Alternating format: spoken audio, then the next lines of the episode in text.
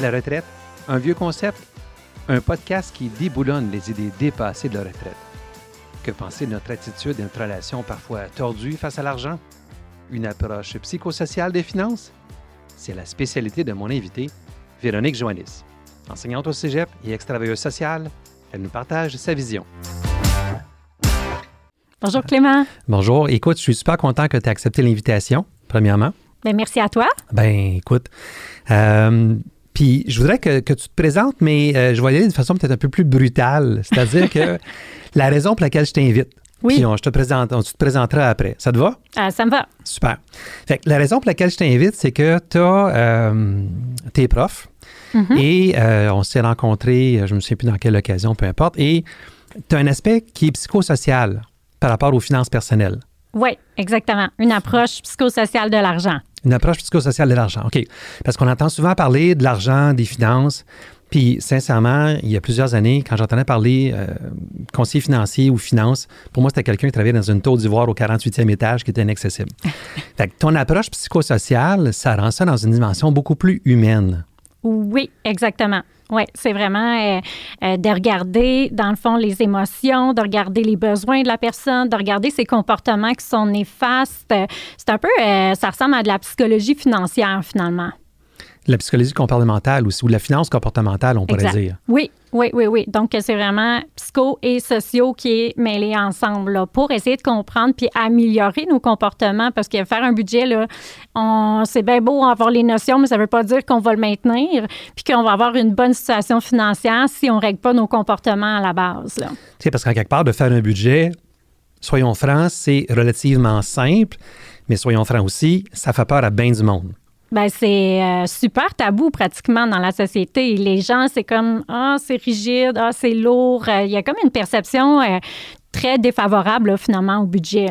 Oui, on parle de budget, mais on parle de tout ce qui est par rapport à l'argent qui est tabou.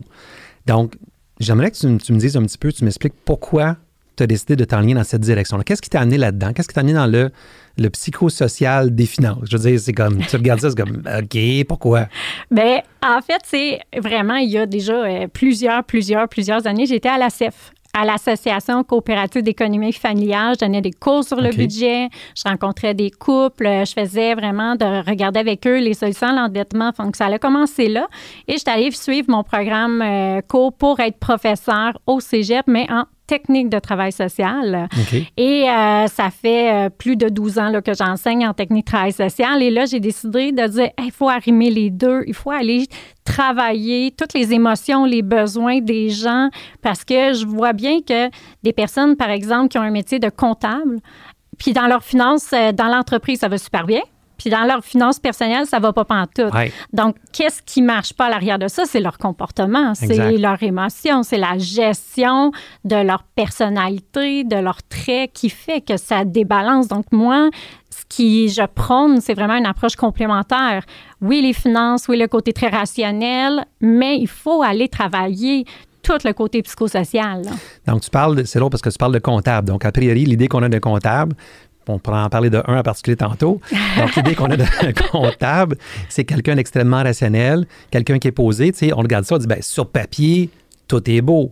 Mais mm-hmm. quand on regarde dans sa vie à cette personne-là, puis là, on ne parle pas d'un comptable en particulier, mais euh, donc, je présume que tu as eu l'expérience de recevoir des comptables en, consultation. Oui. Puis de dire, mais mon Dieu, comment ça se fait que c'est un comptable? Il devrait savoir qu'est-ce qu'il en est. Puis pourtant, il est à côté de la traque à la maison. Est-ce que c'est un petit peu ça? Oui, oui, mais ça vient confirmer qu'on a besoin d'une approche psychosociale parce que la personne, elle a, toutes les connaissances, elle a toutes les compétences pour faire son budget, pour gérer ses choses financières. Donc, si ça ne fonctionne pas, bien là, c'est au niveau des émotions, de la psycho qu'il faut aller travailler. Là. Puis est-ce que tu dirais que ça vient euh, de pression sociale? Tu sais, le, fameux voisin gonflable, l'autre qui a le char de l'année. Comment ça se fait que les autres vont dans le voyage, euh, vont dans le sud trois fois par année, puis que moi, je ne suis pas capable d'y aller? Il faut que je sois capable de montrer aux autres. Est-ce que c'est un peu ça aussi? Bien, dans fond, moi, je l'explique, là, cette euh, problématique-là. Hein, c'est un peu une problématique quand on a des difficultés financières dans cinq sphères.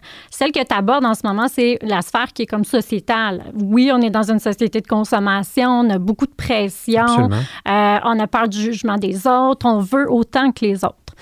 Il y a aussi la deuxième, euh, une autre des, des sphères, ça va être plus au niveau de notre éducation. Est-ce qu'on a eu de l'éducation financière? Et moi, je fais partie de celle qui n'en a pas eu. Ah, j'ai peut-être encore mieux moins que toi. j'ai fait un beau baluchon, hein? mais j'ai pas appris à faire un budget. C'était plus familial. Ensuite, une troisième sphère qu'on peut regarder qui va influencer notre rapport à l'argent, ça va être vraiment au niveau euh, de mon réseau. Est-ce que j'ai des amis qui surconsomment ou pas? Est-ce qu'on est toujours dans le loisir? Est-ce qu'on est dans l'économie? Mon réseau alentour de moi, c'est qui mes modèles qui vont venir m'aider?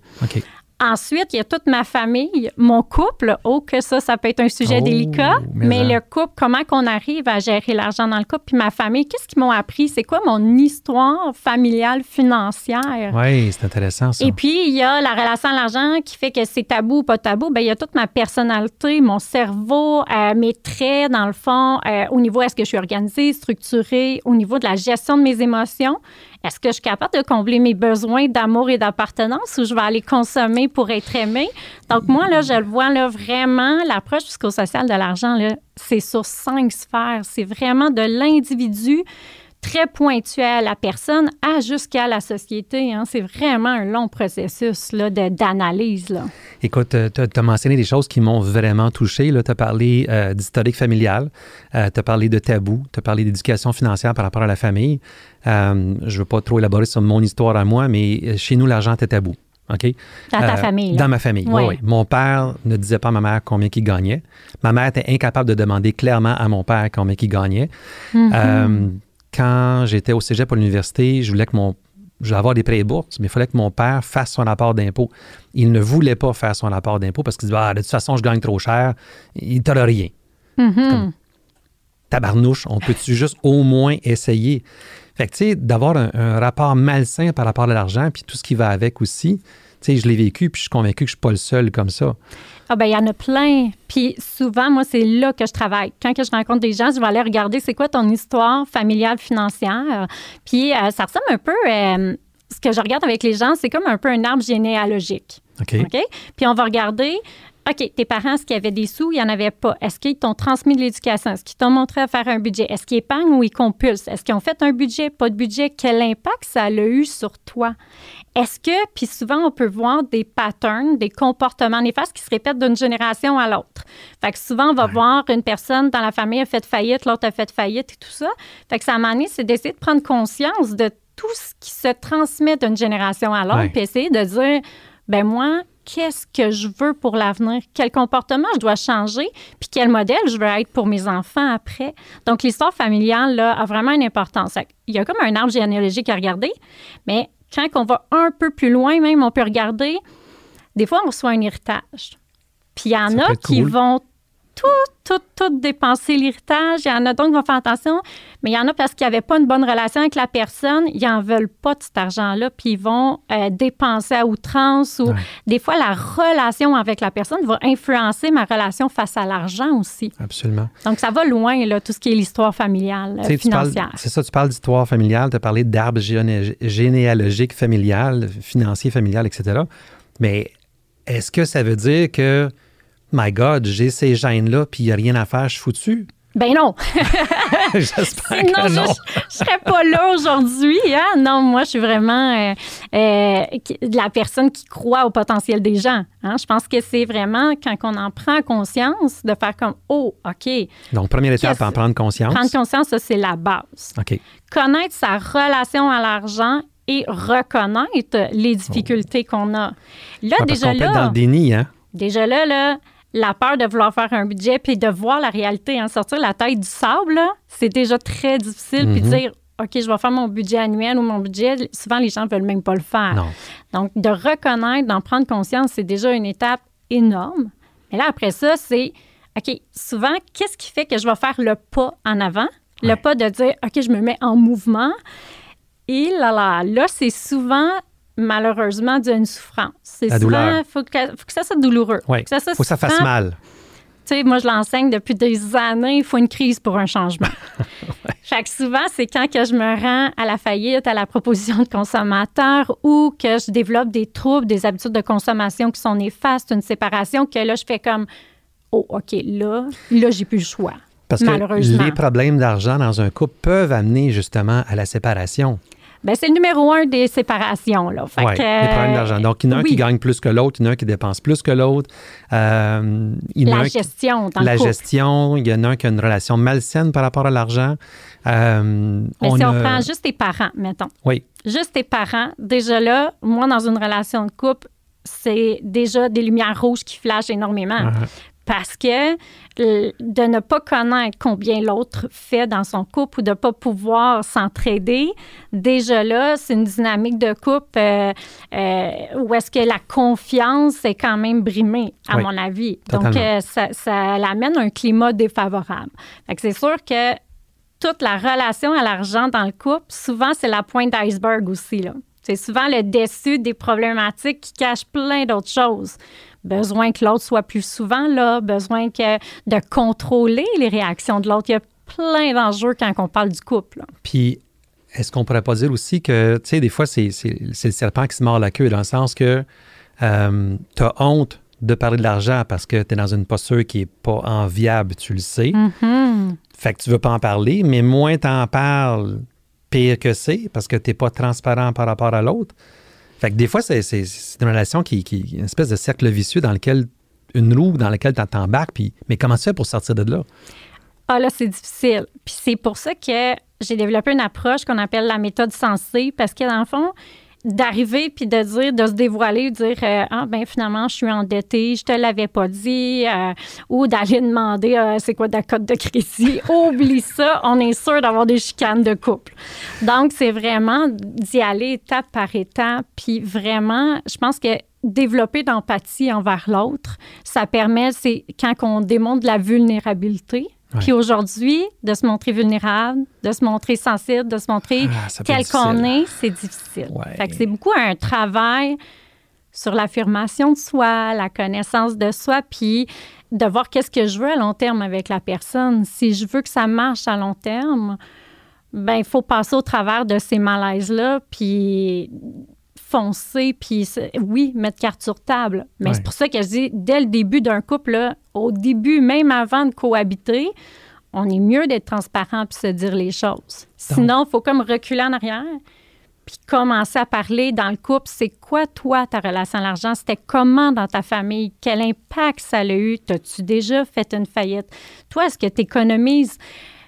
Dès le début, faut pas attendre. Faut pas attendre. Hein. Mais quand on a attendu puis que là, c'est problématique, on est mieux de recommencer dans la douceur puis dans l'empathie face à notre histoire personnelle, financière euh, et familiale.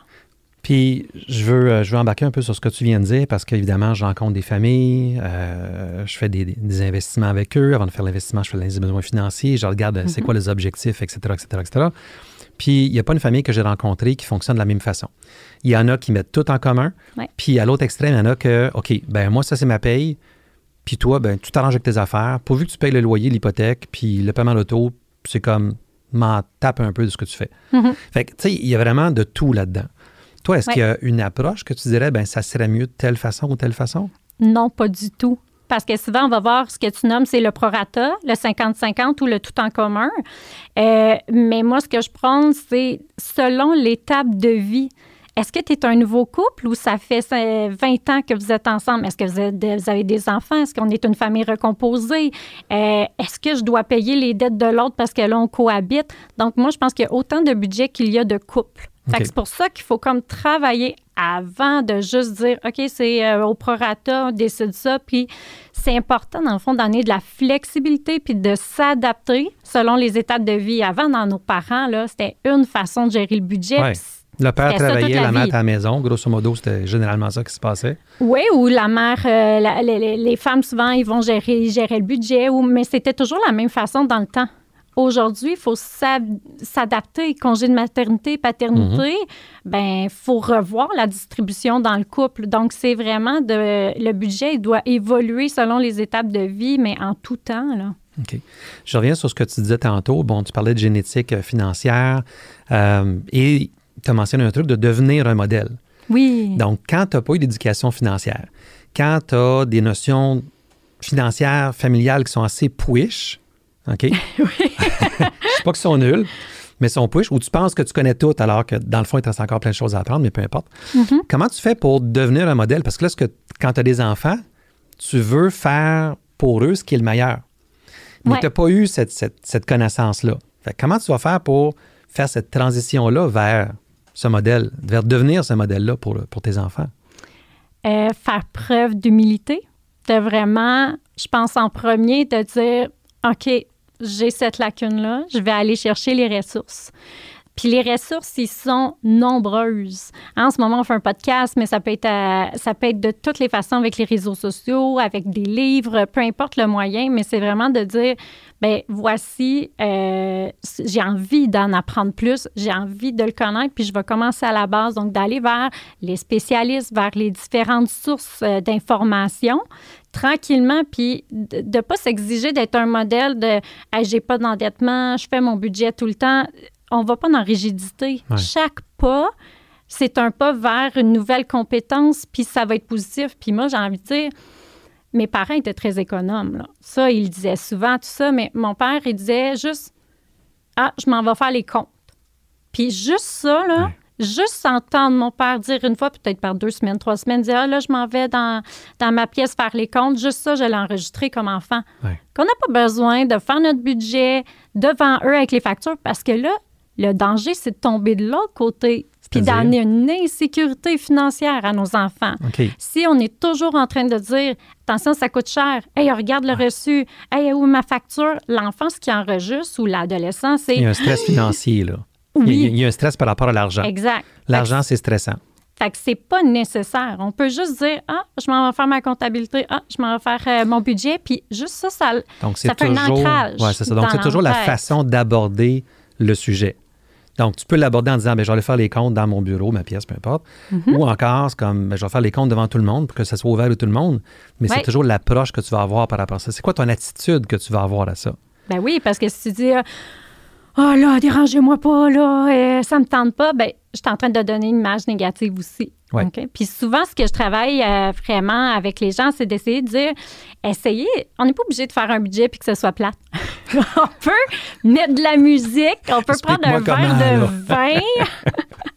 on peut prendre un verre de vin, une tisane, on peut se mettre de la musique. Si je suis plus, euh, euh, j'aime mieux les odeurs, ben, je mets une petite chandelle. Je mets les mêmes stratégies de marketing là, que quand je vais au magasin là, pour qu'ils m'influencent à acheter, puis à consommer, puis à être heureuse. Ben, je les mets toutes à moi. J'ai fait- je mets tous ces moyens-là pour faire mon budget.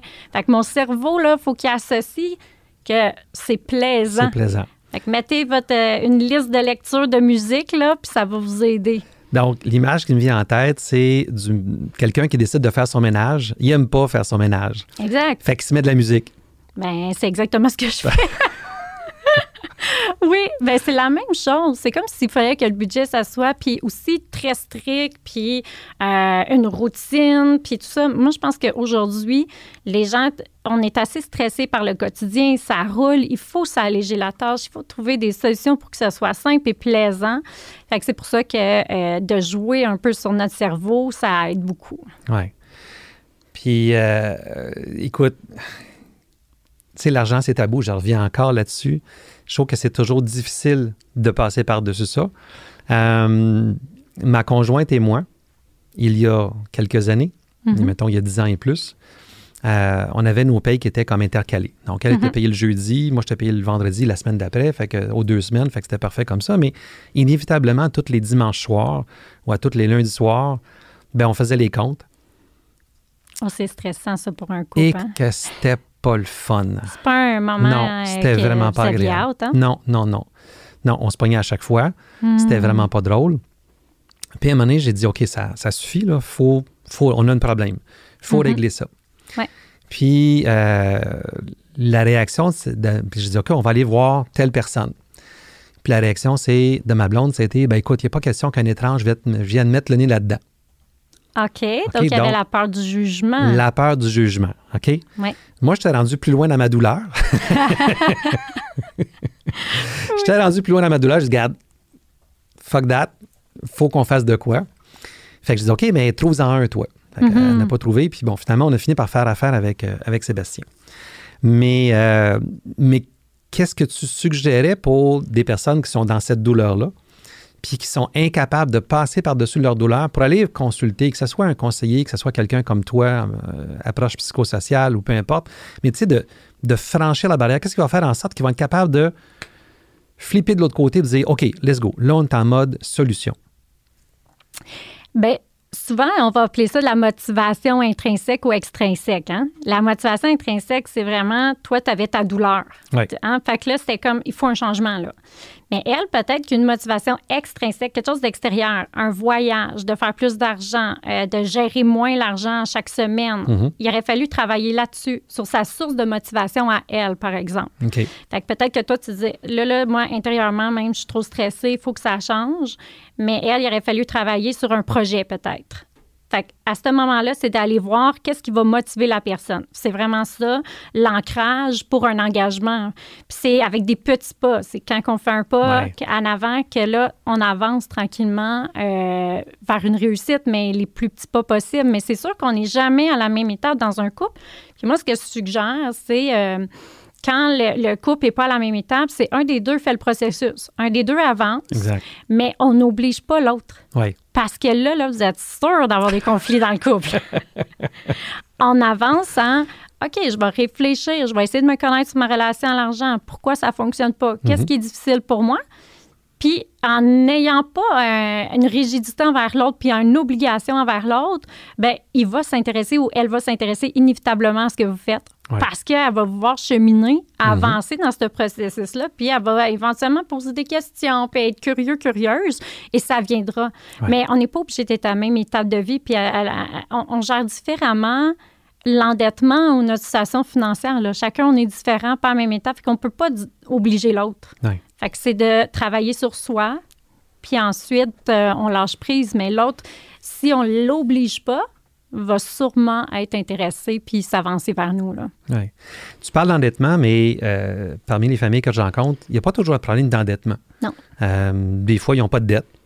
C'est mm-hmm. merveilleux, c'est parfait, c'est extraordinaire, mais leur situation financière n'est pas nécessairement bonne pour autant, elle n'est pas nécessairement excellente pour autant. Euh, mm-hmm. je pense à un couple dans mi-quarantaine que j'ai rencontré, il y avait zéro dette. OK. Mais il y avait zéro pour la retraite aussi. Mm-hmm. Ça, c'est un problème aussi. Bien, c'est sûr qu'on est plus centré sur le ici maintenant. Hein. C'est vraiment, euh, on est dans une société de consommation, dans le, euh, le moment présent. Donc, euh, oui, effectivement, je pense qu'il faut un compromis. Hein, je pense que les générations de nos parents, à mon avis, c'était que la retraite, la retraite. Puis aujourd'hui, peut-être trop dans le plaisir. Moi, je pense qu'il faut trouver un équilibre entre les deux. puis c'est vraiment, c'est aux personnes à prendre conscience aussi de ce qu'ils veulent à long terme, fait qu'il y a comme un travail à faire avant, puis après ça, ben, d'aller voir les spécialistes là, pour avancer, pour trouver euh, justement euh, vers la retraite quand même avoir un coussin ou avoir une sécurité financière. Oui, parce qu'il y a le fameux YOLO, You Only Live Once, tu vis juste une fois. Donc, vivons maintenant pleinement, puis au yard plus tard. Exact. C'est correct. Sauf que si tu es à la retraite de 65 à 85, 90, puis que tu es pauvre pendant 30, 35 ans, ça peut être long, longtemps. Oui. tu veux pas ça non plus? Non plus. Non, non, c'est l'équilibre qu'il faut trouver. C'est l'équilibre entre les deux. OK. Ouais. est-ce que tu as rencontré des situations où il y avait des couples qui étaient un peu YOLO finalement? Puis un qui l'était, puis l'autre non? Euh, est-ce que oui, ben tu as, pu composer avec ça? Ben oui, j'ai vu de tout. J'ai vu de tout. Fait que c'est dans c'est de se ramener à euh, une certaine euh, indépendance quand même entre l'un et l'autre, hein, parce que de, l'autonomie financière de chacun. Hein, je pense que c'est important de faire ah, OK, qu'on conjoint, bon, tout ça, mais l'autonomie de chacun pour soit, oui, placé à long terme, mais si l'autre est plus dans le loisir, dans le plaisir, euh, c'est de laisser aller là-dedans aussi. Je pense que de ne pas être contraint à une obligation que les deux doivent mettons, je sais pas moi, 200 par mois pour leur fonds de pension, là, là, là, ça devrait trop... Euh, ça, ne respecte pas les, personnalités de chacun. Hein. Il y a 16 traits de personnalité. Là. Fait que, euh, si on part de ça, on peut pas exiger la même chose des deux. Par contre, c'est important que les deux assurent la sécurité à long terme de l'un et l'autre. S'il y en a un des deux qui a le congé parental pendant deux ans parce qu'il n'y a pas de service de garderie, bon, ben, comment je vais compenser pour mon conjoint, ma conjointe qui est à la maison? Autant ici maintenant dans le quotidien qu'à long terme. Oui, il faut y penser. Là. OK. Puis, euh, donc là, je reviens un petit peu sur ton, ton parcours à toi. Oui. Euh, tu es prof au cégep. Oui.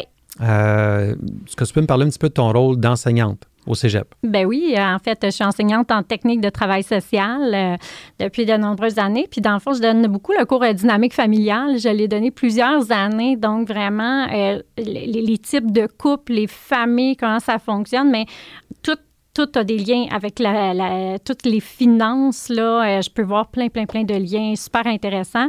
Donc, c'est pour ça que j'ai comme arrimé les deux. Là. Puis, je vois des stagiaires, euh, je les accompagne sur le terrain auprès des familles et souvent, je leur dis, c'est bien de parler des émotions, c'est bien de parler, euh, bon, de faire de l'accompagnement avec les, de l'intervention, en fait, auprès des familles, des personnes, mais des fois, c'est la base aussi. Est-ce qu'ils ont les sous? Est-ce qu'ils ont les revenus?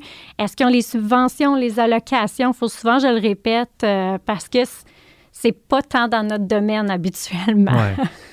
Parce qu'il existe un nombre quand même assez grand de, de, de, de, solutions que le gouvernement met en place. Donc, on peut penser évidemment aux allocations familiales pour aider les familles à faible revenu. Euh, on peut penser au RE, régime enrichi d'épargne études. Donc, quand tu mets de l'argent, le gouvernement te donne 30% de subvention. Euh, quelque chose qui est encore moins connu, puis ça, je pense que ça touche personnellement, euh, les fameux régimes enrichis d'épargne invalidité. Oui. Donc, invalidité, ça ne veut pas dire que tu as une jambe cassée ou qu'il te manque un bras ou que tu es sourd. Ça peut être mm-hmm. autant du niveau physique qu'au niveau euh, mental, psychologique, euh, etc., autisme, et ainsi de suite. Mm-hmm. Euh, ça te touche personnellement? Oui, ben parce que j'ai, dans le fond... Peux-tu nous en parler un petit peu? Oui, ben ma fille, elle a un trouble anxieux, un trouble d'anxiété généralisée avec plusieurs autres diagnostics. Donc, dès la 10 mois à peu près, on a vu qu'elle avait des traits, des différences. fait qu'à trois ans, on a eu le premier de plusieurs diagnostics de trouble d'anxiété généralisée. Et, à trois ans? Oui, mais à 10 mois, je le savais. À 10 mois, tu le ah, savais. Oui, oui, oui. c'est pas gros, 10 mois, là. C'est encore tout petit, là. Oui, oui, mais dans ses traits, dans sa personnalité, je voyais qu'il y avait un petit quelque chose, là. OK. Donc, à trois ans, était diagnostiquée. Puis moi, en tant que technique, ben, à ce moment-là, j'étais travailleuse sociale. J'avais le titre, j'étais membre de l'ordre. Là, je ne le suis plus.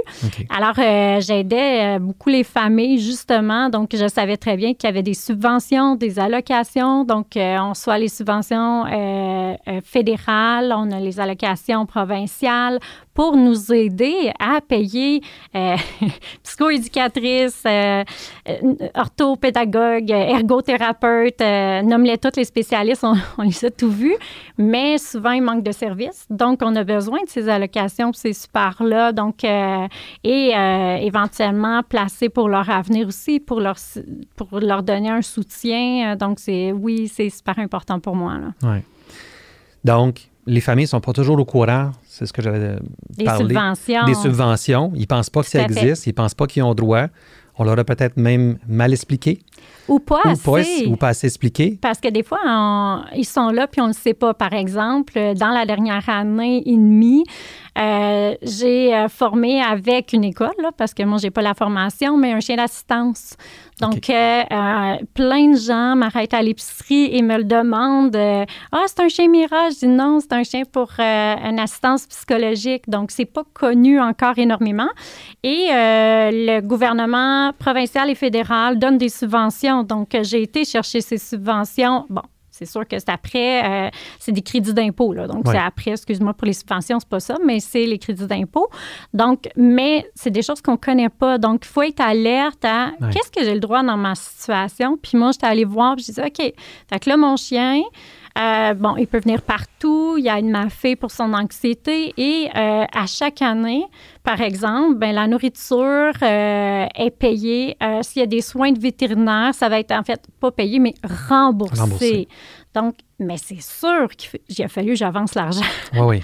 c'est pas donné, puis c'est beaucoup d'implications, mais c'était mon projet de vie, c'était d'aider ma fille, c'était ça. Euh, dans la dernière année et demie. Mais il y a des subventions, il y a des allocations, il y a, il y a des supports soutiens. Puis des fois, ben, c'est ça, c'est d'aller voir les spécialistes comme, comme toi, mettons, qui est conseiller. Euh, pour être sûr d'avoir toutes les, euh, toutes les toute l'aide financière possible. Parce que malheureusement, je reviens là-dessus, il y a de l'aide qui est là, on la connaît pas, on pense même pas que ça existe. C'est pas quelque chose qui nous est enseigné à l'école, évidemment. Si tu vas voir dans une banque, euh, je pense pas qu'ils vont t'en parler. Tu vas voir ton agent d'assurance. Peu probable qu'il t'en parle. Tu vas voir ton comptable. C'est pas le rôle du comptable. Ben, à travail social, on l'enseigne. on, en, parle. Parce que ça, on a un cours sur la pauvreté, on a un cours euh, sur, euh, bon, euh, sur la législation, la défense de droits, donc on, l'aborde. Donc, tous les techniciens en travail social, les travailleurs sociaux, tous ceux qui ont un bac dans ce domaine-là, oui, ils ont la formation, mais c'est sûr que il n'y a pas assez d'agents multiplicateurs. Hein? Je pense que c'est comme, oui, quand on voit une famille en difficulté, on va l'aider, on va lui l'informer, mais c'est comme s'il en manque. Il faudrait le publiciser davantage. Là. Wow! mais je suis en, train de découvrir vraiment toute ta facette. Bon, on s'est, déjà rencontrés, discuté mm-hmm. quelques fois auparavant, mais j'en ai vraiment tout découvrir cette facette-là, tout l'aspect travailleur social euh, que tu as, fait par le passé, mm-hmm. ton approche psychosociale évidemment, euh, toute ta mission en quelque sorte, euh, non seulement d'éducation, mais d'accompagnement. Puis, je pourrais dire même probablement d'éducation financière, même si ce n'est pas des, finances en tant que telles, mais je ne sais pas moi, de, sensibilisation. Comment on pourrait qualifier ton rôle? Oui, le terme psychosocial, mais, mais ben c'est plus que ça. Là en ce moment, euh, on pourrait dire conférencière et formatrice euh, parce que, dans le fond, euh, oui, d'éducation, mais je, forme aussi sur le budget, la sensibilisation à l'importance de nos finances personnelles, puis toute l'approche psychosociale. Je pense que formatrice, ça pourrait bien définir en relation à l'argent. OK. On va revenir sur ton formatrice et puis conférencière. Tu as aussi un groupe Facebook que tu as démarré il y a quoi? Il y a à peu près... Un an. Un an? Oui, je viens de fêter un an, ça fait pas très viens de fêter un an. Ouais. Tu es rendu à combien de membres dans ce groupe-là? On approche le 1000. Là. On approche le 1000, OK. On s'en vient, là, tranquillement. Sens-tu qu'il y a comme une, une courbe de plus en plus ascendante? Euh, plus que je fais des podcasts, plus que j'en parle sur différents réseaux sociaux, c'est sûr que ça se fait connaître. Euh, puis je pense que c'est, euh, j'ai des gens qui me donnent des beaux témoignages parce qu'ils disent, ben c'est comme le premier groupe qu'on ouvre sur notre histoire familiale ou l'impact de nos parents. Fait que, ben, je suis contente. Si on, parce que dans le fond, une mission un peu que j'ai, c'est de briser le tabou sur l'argent. Parlons-en. Tu sais, dans le fond, c'est ça un parce peu. Parce que c'est le, nom de ton groupe, de ton groupe Facebook, c'est L'argent, parlons-en. L'argent, parlons-en. Oui, fait que j'ouvre tous les sujets, les tabous, on, les ouvre. J'adore ce nom euh, de groupe-là parce que justement, euh, j'ai souffert de tabous reliés à l'argent. Euh, je te dirais que j'en souffre encore aujourd'hui. Puis je pense que à peu près 95% probablement des entrepreneurs souffrent un peu de ça. OK, je pense à des... Il y a Béatrice qu'on va rencontrer dans un prochain podcast aussi. Euh, elle nous parlait de, de, de, fichiers Excel qu'elle a, qu'elle a bâtis, mm-hmm. d'outils Excel qu'elle a bâtis. Puis, elle dit, ben, je le vends pas assez cher. Mm-hmm. Donc, pourquoi qu'on le vend pas assez cher? Ben, c'est parce qu'on a des, tabous par rapport à l'argent. Je suis photographe aussi, une autre passion dans ma vie. Puis quand je fais de la photo, c'est comme j'ai toujours peur de vendre trop cher, toujours peur de puis en même temps, je me dis, mais bordel, le travail que je fais, ça vaut quelque chose. Le travail de la photo, puis le travail après la photo aussi. Ben oui. Mais c'est tabou et c'est très difficile parce que ça parle de la confiance en soi, oui. de s'affirmer hein, dans qui on est, dans nos compétences. Donc, c'est un travail personnel à faire sur soi. Totalement. Là, on parle au cœur, ah, vraiment. ça euh, vient euh, bang dedans. Là. Fait que, je trouve ça génial, ton titre, L'argent, parlons-en. Tu sais, pour vraiment, là, euh, je vais dire, détabouiser. oui, j'aime ça. Détabouiser. Je vais le euh, rajouter dans mon dictionnaire. Oui, parfait. Écoute, je te donne tous les crédits que tu veux. Euh, donc, de, faire sortir, parce que je trouve que quand on reste avec nos tabous, les personnes qui sont pénalisées, c'est pas le voisin en face, c'est nous-mêmes. C'est nous-mêmes, c'est notre famille, c'est nos enfants, c'est tout ça. Oui, puis c'est une société, dans le fond, qui n'en parle pas. Oui. Qui continue à avoir cette peur du jugement hein, de l'autre. Euh, puis je suivais une formation avec Christian Junot, qui est euh, un spécialiste de relations à l'argent en, Europe. Puis la première question qu'il pose en conférence, c'est combien tu gagnes? Puis tu vas le dire à ton voisin. Oh, là, il y a un petit silence. La personne parle dans la salle. Puis là, finalement, puis il met la table après ça. Il dit, OK, tu sais, on, est là ici dans le non-jugement, dans l'ouverture, on fait un exercice, puis on va faire un retour là-dessus. Et là, il demande de le faire en équipe de deux, trois. C'est sûr qu'on ne le dit pas devant tout le monde. Mm-hmm.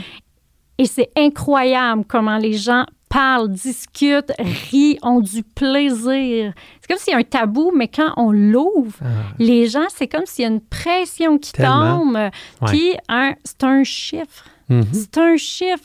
Tu as beau gagner 200 000, tu peux être super endetté. Ça ne veut même pas dire que tu es heureux, heureuse. La moyenne, là, pour être heureux, heureuse, ils disent c'est 75 000. Ça, c'était avant l'inflation. Mais c'est un chiffre. Ça n'a rien à voir sur le bonheur, sur comment tu es épanoui dans la vie. Donc, vraiment, il faut faire attention à notre relation à l'argent. Fait d'ouvrir, de dire c'est quoi ton salaire? Mhm. Et il n'y a pas grand monde qui le ferait. Oh, que non. Puis, euh, tu vois, je parlais de détabouiser l'argent. Mais à partir du moment que, euh, que je suis plus libre, plus libre de parler d'argent par rapport à avec ma blonde, ne serait-ce que elle d'abord pour commencer, de comprendre l'importance d'en parler. Oui. Ben déjà, je trouve que moi, je deviens un meilleur, un meilleur parent pour mes enfants, pour mm-hmm. l'éducation financière. Est-ce que je peux te donner un conseil? Vas-y, chaud. tu dis, je commencerai par ma blonde. Tu sais quoi? Je commencerai pas par ta blonde. OK. Parce que ça a un impact sur votre gestion financière.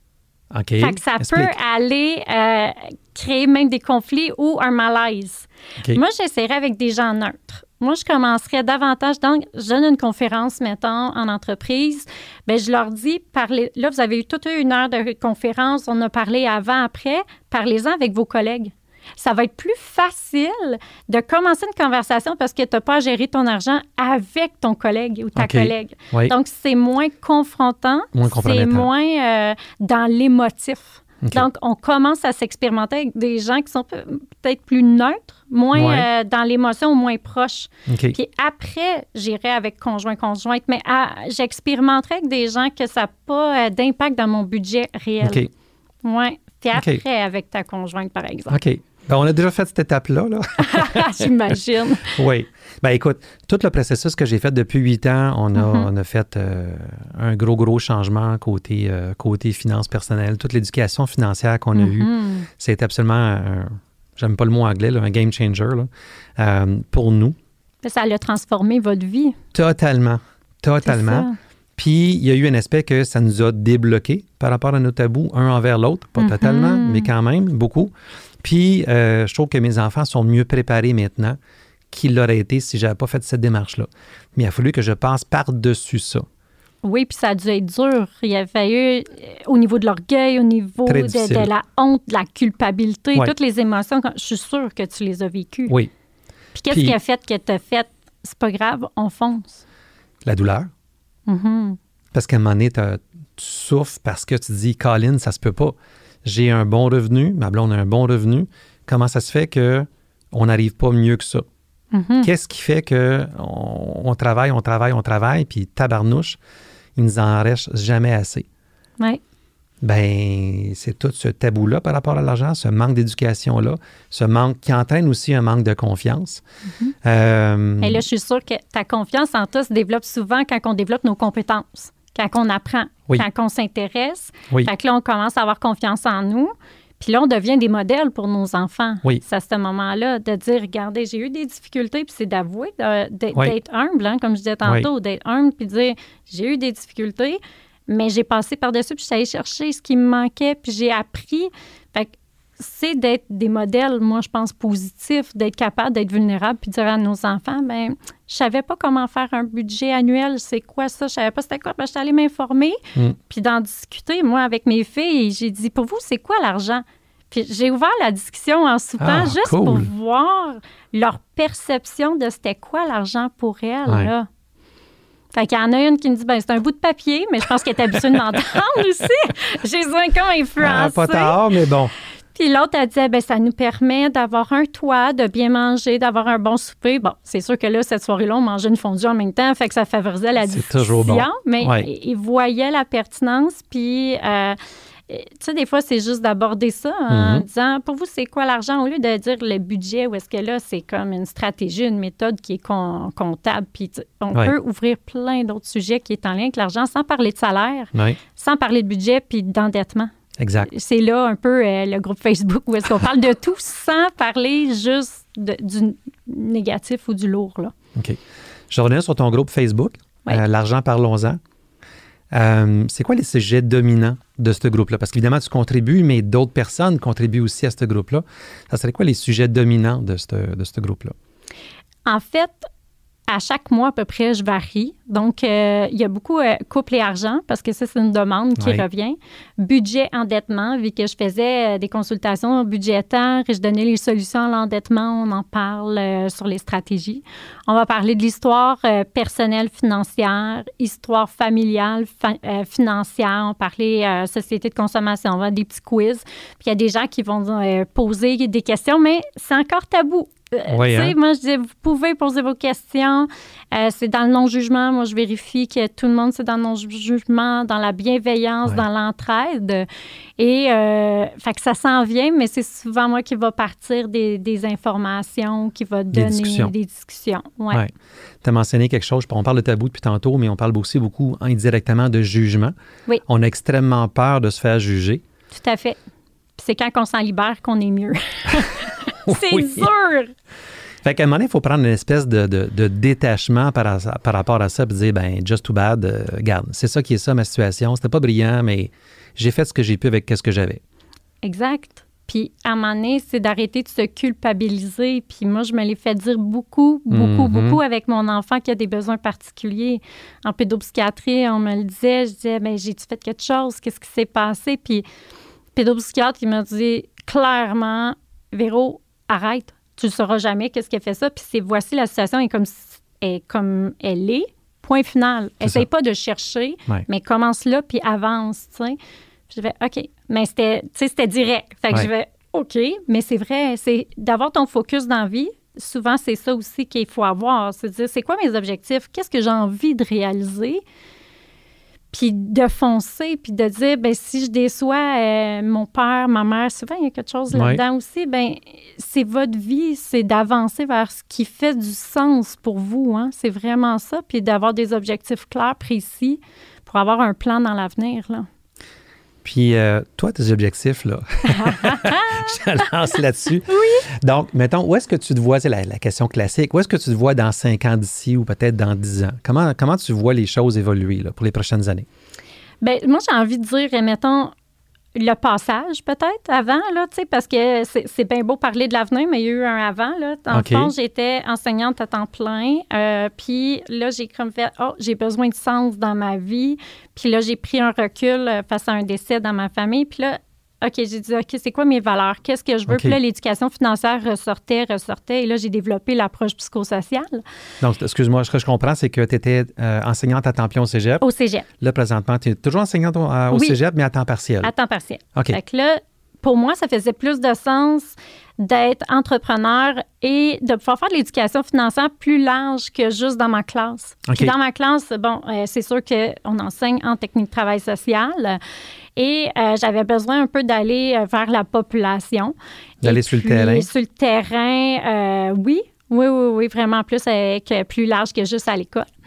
Fait que dans le fond, ça l'a avancé. Où est-ce que là, je donne des conférences? le cours en ligne, dans le fond, qui s'en vient à l'automne. OK. Donc, tu prépares, un, tu prépares, un, cours en ligne, il est prêt, il, va être il est prêt, mais il va être en ligne à l'automne? Il, est euh, presque prêt. Il est presque prêt, il va être prêt à l'automne ou est-ce que ça va être un cours sur le budget, mais vraiment avec une approche psychosociale où est-ce qu'on va aller travailler les comportements, les besoins et Donc, toujours l'aspect éducation financière et éducation sociale, psychosociale, etc. Exactement. Ça va être moitié-moitié les deux. Puis là, ça, ça va être J'imagine que tu vas l'afficher sur ton site web, pas sur ton site web, mais sur ton groupe Facebook, L'argent, parlons-en. Oui, mais ça va être affiché partout sur LinkedIn ou sur ma, ma euh, www.argentparlons-en.com aussi. Ça va être sur mon site web, ça va être un peu partout.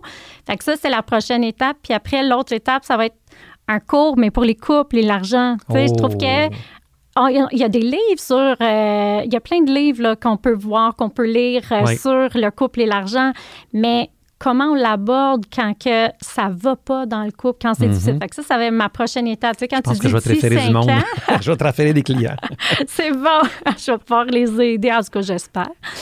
Fait que dans les prochaines années, c'est vraiment... Euh, où est-ce que je voudrais développer, c'est ça, couple et argent. Puis après ça, ma relation à l'argent, mais vraiment que ça. Là. On va aller travailler par des exercices. Et euh, l'écriture d'un livre, euh, c'est sûr que la table de matière est toute écrite. Oh, Il manque juste bon. le temps de rédiger puis continuer à faire des conférences parce que je trouve que plus on en parle, plus on est plusieurs, comme toi, Mhm. comme plein d'autres mondes. C'est comme ça, tranquillement, qu'on va pouvoir euh, amener l'éducation financière plus présente dans le quotidien parce que à l'école, ils en parlent, mais euh, quand on le vit, quand on, ils en parlent en secondaire 5, mais quand on est vraiment sur le terrain, ça va être plus au cégep, euh, plus après, quand, après le secondaire 5. Donc, euh, moi, je pense que faut vraiment là, que tout le monde, on se mobilise pour un changement social. Oui, parce que tu sais, d'en parler au cégep, c'est bien, mais je pense qu'il faut en parler quand même plus tôt. Parce que quand tu es rendu au cégep, souvent, ben, tu as peut-être une job à temps partiel, tu commences à avoir de l'argent, tu as un cellulaire, tu as peut-être un compte, tu as sûrement un compte de banque, tu as peut-être une, une jobine d'été. Mais ils commencent à l'école. Ils Ouais. commencent au secondaire. C'est ça. Ils en parlent. euh, ils ont un cours. Ils ont un cours vraiment. euh, J'ai regardé les compétences à acquérir et tout ça, mais il y a une approche très macro de la société de consommation. C'est bien, Ouais. mais on dirait que c'est. Il faut un petit plus. Là. Il en faut encore plus euh, dans le quotidien de, l'éducation financière. là. Parce que tu sais, j'ai eu des cours de microéconomie, j'ai eu des cours de macroéconomie, j'en ai eu au secondaire, j'en ai eu au cégep. Euh, j'ai adoré ces cours-là, mais ça m'a pas du tout préparé à la vie au quotidien. Euh, carte de crédit, hypothèque, Mhm. endettement, gérer son budget, avoir plusieurs comptes, etc. Zéro, zéro, zéro, là, tu sais. Ah, C'est pour ça que je m'en suis fait une mission de travailler ça euh, euh, auprès des gens. Ben, c'est pour ça que je t'ai invité Oui. ici aujourd'hui. Parce que ce qui, me, Merci. sé- mais ce qui me séduit, c'est ta mission. Oui, l'éducation hein, à la base pour aider, hein, tout simplement, là, pour Ouais. aller améliorer les finances, mais le rapport à l'argent. Pour que tes finances aillent bien, il faut que tu travailles ton rapport à l'argent aussi. Hein, sinon, euh, c'est une roue qui tourne. sais, parce que, comme je dis souvent, euh, de vendre des placements, je caricature, n'importe quel clown peut faire ça. Mais de Mhm. vendre des placements qui te convient, de faire, d'avoir un plan, d'avoir une stratégie, Mhm. ça, c'est une autre histoire. Puis d'être capable, justement, oups, d'être capable d'aller dans une direction qui te permet d'aller au-delà de tes tabous, au-delà de tes idées préconçues, ça, c'est une autre étape. C'est celle que Tout tu, euh, c'est celle que tu, c'est le rôle que tu t'es donné. Ben oui, c'est d'aller écouter, dans le fond, toi, dans ton rôle, vraiment écouter les besoins de la personne. Qu'est-ce qu'elle veut? C'est quoi ses objectifs de vie? Donc, c'est pas juste vendre un produit pour Non, vendre un produit. C'est vraiment de, de regarder la personne, de voir c'est quoi ses besoins à combler. Puis, Totalement. OK, comment je vais y arriver? Oui. Puis moi, le côté complémentaire où est-ce que, OK, il y a ça, mais pour y arriver, faut être sûr que la personne comme pas ses besoins, mettons, d'amour par la consommation ou euh, euh, d'appartenance par être, euh, c'est ça, la surconsommation au bout de la ligne, puis s'endetter. Donc, tout euh, ce qui est psychologique, le cerveau, leur trait de personnalité, pour être sûr que ça fonctionne dans le fond, puis avoir des finances personnelles qui vont bien diminuer le stress financier, puis avoir une qualité de vie qui nous convienne. hein. Euh, tu parlais de conférences, donc Oui. tu es conférencière. Oui. Euh, donné des, est-ce que de- tu as des conférences qui s'en viennent que tu peux annoncer? Bien, dans le fond, c'est plus les entreprises qui m'approchent. Euh, J'en ai une, donné une au fédéral, mettons, euh, au travers du Canada sur le stress financier. OK. Fait qu'il y a vraiment une approche, dans- c'est une conférence où est-ce que je motive les gens, on regarde c'est quoi notre pouvoir de changement face à notre situation financière. Puis à la fin, c'est sûr que je donne toutes les stratégies pour y arriver, puis tout ça. Mais au départ, c'est vraiment de prendre conscience qu'on a est-ce qu'on a une problématique ou quelque chose à changer, à améliorer? Est-ce que je veux? Puis comment y arriver? Donc, euh, le stress financier, on le travaille beaucoup. Couple et argent, ma relation à l'argent. Donc, c'est les trois grands thèmes là, que j'aborde en conférence, mais c'est les gens qui font la demande, oui. Wow. Cool. Euh, écoute, le temps file. Oui, mais c'est le fun. C'est le fun. Je- je- écoute, C'est vraiment je- intéressant. C'est vraiment super intéressant. Euh, J'aurais encore probablement un million de questions à te poser. Il y en a peut-être que tu aurais aimé que je te pose puis que j'ai peut-être pas pensé à te poser. Euh, Est-ce qu'il y a des choses que tu aimerais ajouter? Ben, moi, je pense que c'est parce que chaque sujet, on pourrait l'aborder vraiment en profondeur et très longuement, là, euh, comme le couple, là. euh, ça, c'est un sujet chaud. Mais moi, ce que j'ai envie de dire, c'est l'affaire que je vois un peu le lien avec la conférence sur le stress financier, c'est de dire que le stress financier, je voudrais qu'il diminue parce que ça a des impacts sur mon couple, sur ma vie, ma Mhm. santé physique, ma santé Ouais. mentale, parce qu'il y a plein de gens qui s'en vont en dépression, mais c'est- pas tant qu'il y avait trop de travail, mais ils sont stressés par l'endettement qui les préoccupe. Fait que souvent, moi, ce que je, présente en conférence, c'est les quatre stratégies. La première, c'est le mindset. Hein. Souvent, c'est le terme qui est bien euh, à mode ces temps-ci, mais c'est... Le mindset, l'attitude, on pourrait dire. Est-ce que je pense que ça peut s'améliorer? Parce que si je me dis tout le temps, sans arrêt, ben ça s'améliorera pas, puis il n'y a pas de solution, puis euh, je ne vais pas changer d'emploi, ben je ne trouverai jamais des solutions. Je ne me mettrai pas en mode action. La première chose à dire, c'est je peux et je veux diminuer mon stress financier, mais je ne sais pas comment. Mais je veux. puis je retrouve. Fait que là, c'est comme. De reconnaître le problème. Euh, reconnaître le problème. Puis de voir qu'il y a sûrement des spécialistes, il y a sûrement quelqu'un qui peut m'aider à trouver une solution quelque part. Oui. Fait que ça, c'est comme la première étape. Après, c'est sûr que c'est de reconnaître sa relation à l'argent. Hein. On va aller voir mm-hmm. c'est quoi mon histoire familiale, c'est quoi mes patterns, c'est quoi mes compulsions et tout. Puis ensuite, là, je vais aller travailler bon, budget, euh, endettement, toutes les stratégies pour avoir une bonne santé financière, puis à la toute fin, pour diminuer son stress financier, bien, c'est sûr, euh, je pense à toi, je pense à d'autres, euh, à Sébastien, qui sont super en forme, mais ça vient tout le temps aux stratégies de stress pour diminuer notre stress. Donc, le yoga, la méditation, la lecture, tout ça. Fait que ces quatre stratégies-là, c'est comme ça qu'on va arriver à diminuer notre stress financier. Oui. Tu, parlais de, santé financière, on pourrait dire la santé physique, la santé mentale. Mais la santé financière, on n'en parle pas assez. Ben, c'est le numéro tellement important. Du stress, là, euh, au niveau du Canada, dans les statistiques, c'est le stress financier, c'est le numéro un des stresseurs chez les Canadiens actuellement. Donc, souvent, les employeurs vont avoir des employés qui vont partir en arrêt, mais c'est à cause de leurs finances. Mais c'est tellement tabou qu'ils n'en parleront pas. Exact. Puis, tu sais, je rencontre des personnes, puis je discute avec du monde, puis ils me disent Ah, mais si je gagnais plus, si je gagnais plus, si je gagnais mm-hmm. plus. La réalité, c'est que de gagner plus, oui, c'est bien. Mais si tu ne sais pas gérer ton argent, si tu en as plus, tu ne sauras pas plus la gérer non plus. Bien, dans le fond, il y a comme. moi, j'ai envie de dire, par exemple, la seule chose, c'est que la moyenne, mettons, des femmes, c'est de 36 000 C'est pas, assez, là, avec euh, l'inflation qu'on a eue au niveau euh, de l'alimentation, de l'habitation. C'est tout juste le salaire minimum, là. Exact. Puis les hommes, c'est 44 000. Fait qu'on n'est pas tant élevé. Non à la limite, en premier, oui, il faut que les salaires augmentent, surtout dans les soins de santé. C'est sûr que j'ai un préjugé favorable. mais... Ma fille est en santé, donc. Euh, tu peux puis mon, mon, plus vieux aussi. Là, fait que, oui, je comprends. Il y a ça. Puis après, effectivement, c'est démontré par plein d'études que de gagner 10 000 de plus, ça n'a pas euh, l'impact voulu que les gens auraient aimé. Parce que souvent, ils vont faire plus de transport ou ils vont se permettre un meilleur téléphone, ils vont changer leur auto. Voilà. Puis au bout de la ligne, et ils sont pas moins stressés, puis ils ont changé d'emploi pour mm, pour moins ou pour la même chose au bout de la ligne. Oui, tu sais, parce que des fois, tu dis, OK, ben, je gagne tel salaire, je vais gagner, mettons, 10 de plus, super, mais le style de vie de la personne va augmenter peut-être de 15% Exact. Oui. Fait que t'es pas gagnant, là.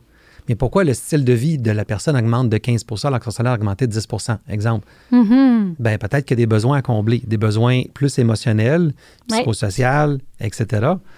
Mais, tu sais, la personne qui gère mal son budget, avant, elle va continuer à mal le gérer après aussi. Ah ben oui. Fait que, tu sais, d'avoir euh, de l'éducation financière, va faire baisser le stress, va faire comprendre que, OK, ben, il y a des choses qui doivent être payées avant, puis d'autres non. Puis le principe de se payer en premier, je pense que ça en est un bon aussi. On ne l'a pas abordé, mais euh, oui, tu ben l'as mentionné. C'est important. Ben oui, surtout dans un couple. Hein? Exact. Oui. Écoute, Véronique, j'allais dire Joanie. Joanie. Véronique, écoute, euh, ça fait presque une heure. Ah, ça a passé vite. Ça a passé très vite. Je ne sais pas comment tu as aimé ton expérience. Moi, j'ai adoré. J'aime tellement ça, en parler. Là, oui, hein? euh, ça paraît. Oh, Écoute, tu es en face de moi, là, les yeux pétillent, ça brille. Plus besoin des spots au plafond. Ah, je suis là. tu es là, c'est ça, exactement. Ben oui, parce que tu sais, c'est ça. C'est l'approche psychosociale, c'est les émotions, c'est la, mission que je me suis donnée. Je le sais pourquoi je fais ça, puis euh, c'est vraiment, ça me tient à cœur. OK. Donc, ton groupe Facebook, L'argent, parlons-en. Oui. On peut, on peut s'abonner. Oui, on peut aller sur mon site, web, euh, Argent Parlons-en. OK, il y a une constance ici, c'est parfait. Oui, assez simple. Lincoln? LinkedIn, ça va être plus Véronique Joannis. OK. Oui, pour avoir euh, des conférences ou formations ou euh, euh, sur les différents réseaux sociaux là, pour avoir, souvent, je vais donner des, des petits conseils ou des trucs où je vais faire réfléchir. Là. Parfait. Instagram? Pas encore? Très peu. Très peu? Très, très peu. Mais ça s'en vient. OK. TikTok? Oui, TikTok. Euh, j'ai, euh, oui, je me suis lancée là-dessus il y a quelques mois. Cool. Donc, euh, sortie de ma zone de confort. mais c'est une autre façon d'avoir des conseils aussi. Parfait. Donc, sur TikTok, est-ce qu'on va chercher pour Véronique ou on va chercher pour L'argent, parlons-en? L'argent, parlons-en. L'argent, parlons-en. Super. Hey, Véronique, c'était un plaisir. Bien, merci. Puis, on garde contact. Ah, ça va faire plaisir. Merci beaucoup. Cool. Merci, Véronique. Au revoir. Bye.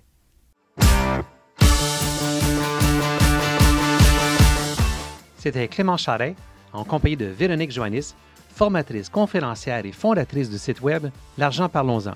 Tu as aimé? Alors suis-la sur Facebook, LinkedIn, Instagram et TikTok. Autrement, je t'invite bien sûr à me suivre sur ta chaîne de podcast préférée. Pour le prochain épisode, tu vas rencontrer un ex-trader à la bourse, Alexandre Goujon. Oh, qu'on va en apprendre des choses!